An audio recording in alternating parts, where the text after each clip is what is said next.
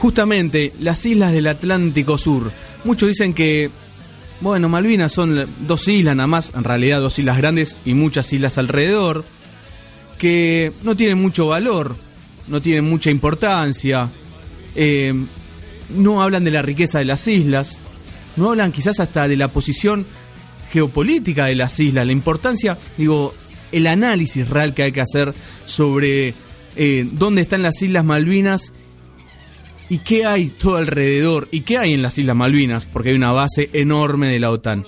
Y para hablar de eso estamos en comunicación con un compañero de la casa, con Mariano Bartolomé, es doctor en Relaciones Internacionales, especializado en Seguridad y Defensa, autor del libro El conflicto del Atlántico Sur, una perspectiva diferente, libro que recomiendo mucho. Mariano, Juan Natalicio te habla, gracias por atendernos. Juan, ¿cómo estás? Encantado. Bien, Mariano, eh, contanos, ¿las Islas Malvinas tienen alguna importancia o son dos islas que, bueno, dejemos de reclamar si total no sirven para nada? Bueno, de alguna manera yo voy a volver sobre lo que vos anticipabas recién. Cualquier espacio geográfico no se lo analiza eh, en sí mismo, sino en relación al ambiente que lo circunda. Y las Islas Malvinas no escapan a esa lógica. La importancia geopolítica, geoeconómica, si vos me permitís, de las Islas Malvinas en estos albores del siglo XXI es verdaderamente enorme.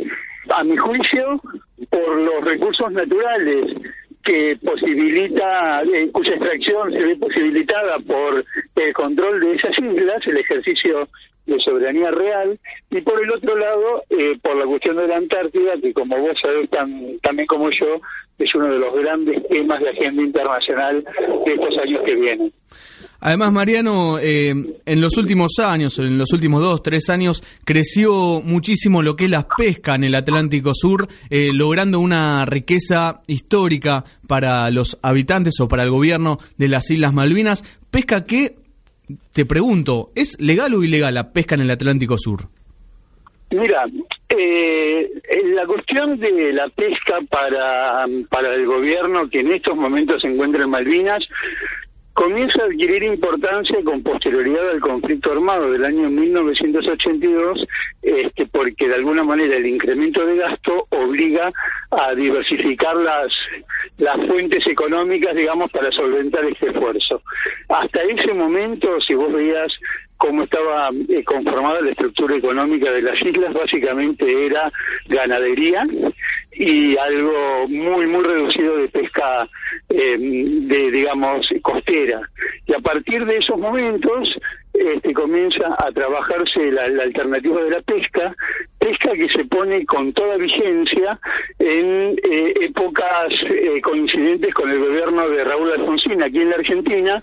Nosotros los argentinos habíamos cerrado unos acuerdos de pesca con algunos países hizo pretexto de preservar la riqueza hictícola de la depredación de nuestros flamantes socios, el gobierno Kelper, eh, o en realidad el gobierno británico, impone una zona de administración y conservación pesquera alrededor de las islas, eh, que se nos veda a los argentinos, esto es claramente lesivo a nuestra soberanía, y ellos ejercen este, la potestad de emitir licencias de pesca en, ese terreno.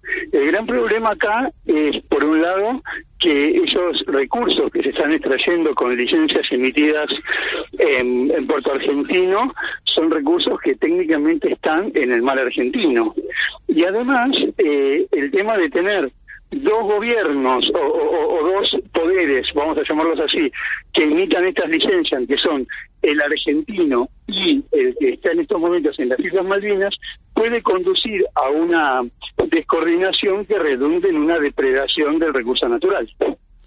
El otro día, Mariano, te comento, publicaba en, justamente en la página de Facebook de Malvinas Causa Central fotos de la NASA del 2012, eh, fotos de nocturnas, es decir, de la noche del Atlántico Sur.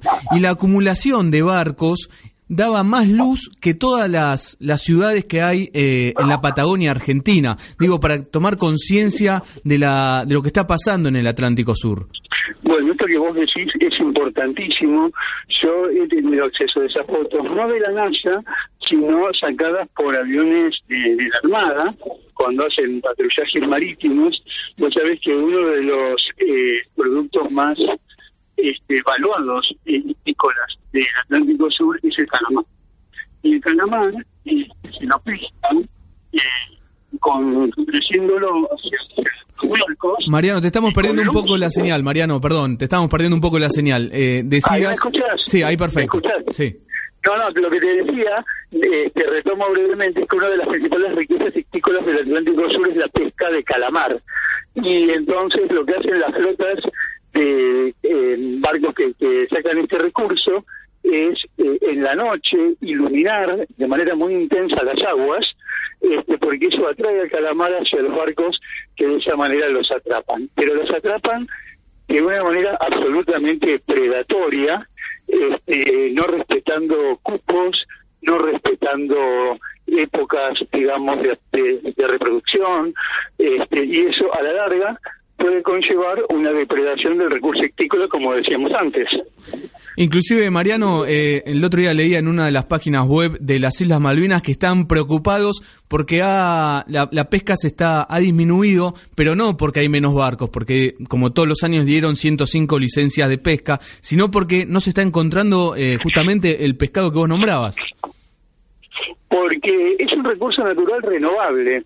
O sea, a ver, eh, si vos me permitís recapitular, las Islas Malvinas eh, tienen un potencial económico muy grande, tanto en, recursos naturales renovables como no renovables. Si hablamos de no renovables, que podemos conversar algo sobre eso también, ahí aparece la cuestión del petróleo, incluso de algunos minerales. Pero cuando hablamos de recursos renovables, lo que claramente este, se coloca en el centro de la escena es la pesca. Ahora, la clave para, para que ese recurso sea mantenido en el tiempo es extraerlo con una cierta racionalidad, con una cierta lógica y evitar la depredación. Depredación que yo creo que sí se está consumando en el Atlántico Sur, en el Atlántico Sudoccidental en este caso, como sí se hizo, al igual de, lo que pasó en las costas eh, africanas del Atlántico hace algunas décadas.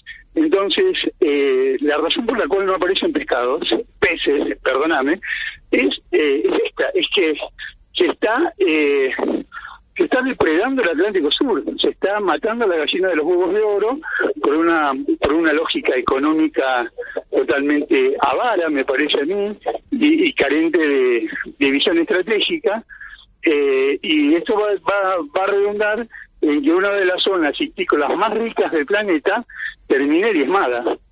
Exactamente. Quien habla es Mariano Bartolomé, es doctor en Relaciones Internacionales, especializado en seguridad y defensa. Mariano, volviendo, ahí mencionabas la importancia y la riqueza de, las Islas Malvinas del Atlántico Sur, que por una política inclusive de Estado argentino ha entregado la pesca, Argentina se ha retirado, esto empezó desde el alfonsinismo al día de hoy, nunca se corrigió, eh, desde las Islas Malvinas están saqueando nuestro mar y están causando muchos problemas ecológicos, como mencionaba Mariano. Y Mariano, pensando en futuro, tenemos la base de la OTAN eh, en las Islas Malvinas, la más grande, tenemos 50 bases de Estados Unidos y de la OTAN repartidas por América Latina. Eh, ¿Hay algún tipo de amenaza? No para ir a un conflicto, pero si no, ¿para qué están estas islas en, en Latinoamérica? Perdón, estas bases en Latinoamérica.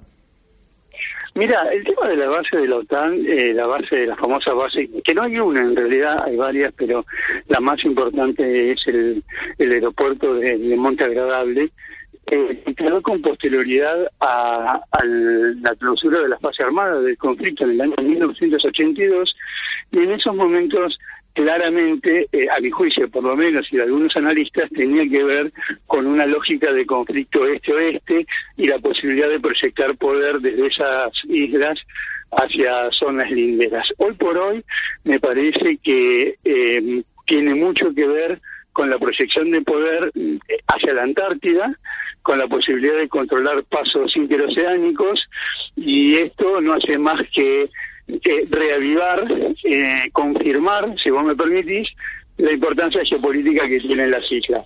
Lo que yo sí agregaría, si vos a mí me, me, permitís, son dos cosas que pensé mientras escuchaba tu, tu comentario. Una tiene que ver con esta política eh, que hemos tenido de otorgar de manera bastante eh, dispensiosa eh, licencias de pesca desde el advenimiento de la democracia hasta el día de hoy, vos bien lo dijiste, yo creo que no solamente tenemos que mejorar eso, sino que también tenemos que eh, dotarnos de los recursos que nos permitan tener una presencia efectiva en el Atlántico Sur, porque en buena medida la depredación a la cual estábamos haciendo referencia eh, se ve permitida por nuestra carencia de herramientas concretas para poder defender lo nuestro. Digo, si nosotros no tenemos buques, sean de la prefectura o de la armada o aviones, que patrullen nuestro mar, que detecten a los infractores y que, que los repelan o en todo caso los aprisen haciendo este ejercicio de la ley del mar, bueno, esto va a seguir pasando. Van a seguir viniendo buques con o sin licencia de otras partes del mundo a depredar lo nuestro. Eso por un lado. Y por el otro, eh, a colación del tema de, de la base británica en Malvinas, permitidme que yo introduzca algo que que me parece que tenemos que empezar a tenerlo en cuenta y es esta remanera cuestión de eh, la presencia china en la Patagonia. Vos sabés que se está debatiendo mucho sobre si es de uso militar o no. El, el, acuerdo, por lo menos lo que se conoce del acuerdo, dice que no lo es, este, que tiene una finalidad civil. Lo que pasa es que eh, la Agencia Espacial China está dirigida por un militar. Mariano, ahí te estamos perdiendo de vuelta, ahí unos segundos te perdimos de vuelta, hablabas de, la base de, China en la Patagonia y en un momento te perdimos, pero por unos segundos nada más. Bueno, mira, no, lo que te decía, este, No, ahí seguí, Mariano, ahora sí, ahí sí, ahí va. Bueno, este, somos un poco prisioneros, Juan, de la tecnología moderna. Sí, sí. Bueno, estamos cambiando el poder de alguna manera. Lo que yo te decía es que me dice de una manera sintética y tenemos que empezar a incorporar a los análisis sobre la base británica eh, en Malvinas la cuestión de estas instalaciones este, espaciales chinas que, que tenemos en, la Patagonia. Vos sabés también como yo que oficialmente son de uso civil, para el de satélites, este, eh, dependen de la Agencia Espacial China.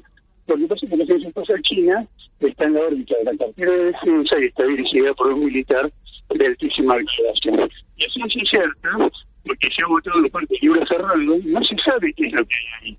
Y yo lo que temo es que nuestros, nuestros justísimos y legítimos reclamos y exigencias en torno a la base británica de Malvinas se vean de alguna manera empañados cuando alguien te conteste, bueno, pero ¿cómo nos hablan ustedes de una base en Malvinas si ustedes tienen eh, esa instalación eh, que nadie sabe la ciencia cierta para qué están en la Patagonia? Ese es un tema que a mí me parece preocupante porque creo que si no se aclara para qué están y cuáles son eh, los límites a las acciones de la Agencia Espacial China en la Patagonia, estaríamos brindando un argumento bastante complicado, a mi gusto, a la contraparte para contestarnos cuando nosotros le exijamos por la base de Montagradable.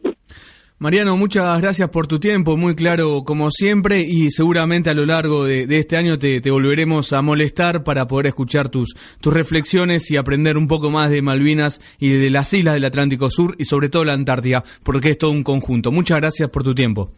No fue ninguna molestia, fue un placer. Vos sabés que es un tema que a mí, tanto como a vos, me apasiona. Creo que es probablemente la causa más importante que nos une a todos los argentinos, más allá de otras diferencias.